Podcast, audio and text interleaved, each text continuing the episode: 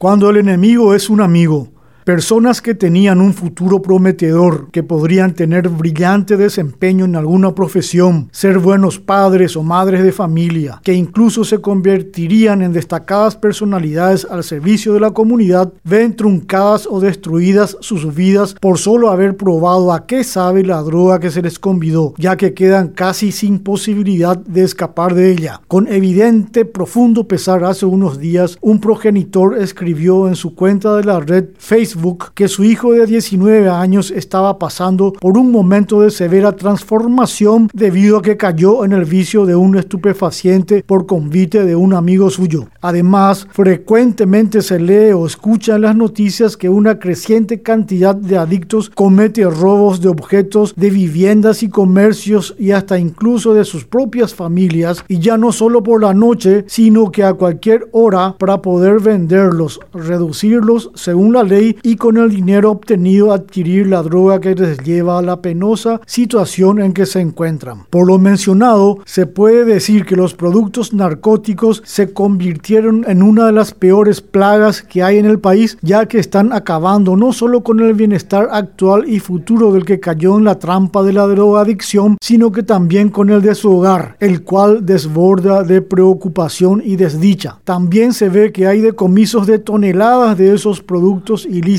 y apresamientos de traficantes, pero como es ya muy extensa la red dedicada a la venta, para los adictos no es difícil encontrarlos. Por ello, parece necesario que sean buscadas nuevas estrategias de lucha. El Paraguay tiene demasiadas instituciones entre, entre cuyas obligaciones está la protección de la ciudadanía, de la niñez y la adolescencia, para lo cual se puede apelar, entre otras actividades, a la divulgación de informaciones y estrategias que puedan ayudar a que las potenciales víctimas sepan cómo defenderse, a rechazar cualquier ofrecimiento, ya sea de crack, marihuana, cocaína u otros elementos nocivos. Podría hacerse una campaña con mensajes dirigidos a los jóvenes que digan que el que quiere darte droga no es tu amigo, sino que es un enemigo peligroso. Es una persona malvada, egoísta, criminal. Es alguien que quiere destruirte, arruinarte, etc. Se podrían hacer pancartas y ser colocadas en lugares de mucha concurrencia, en centros educativos,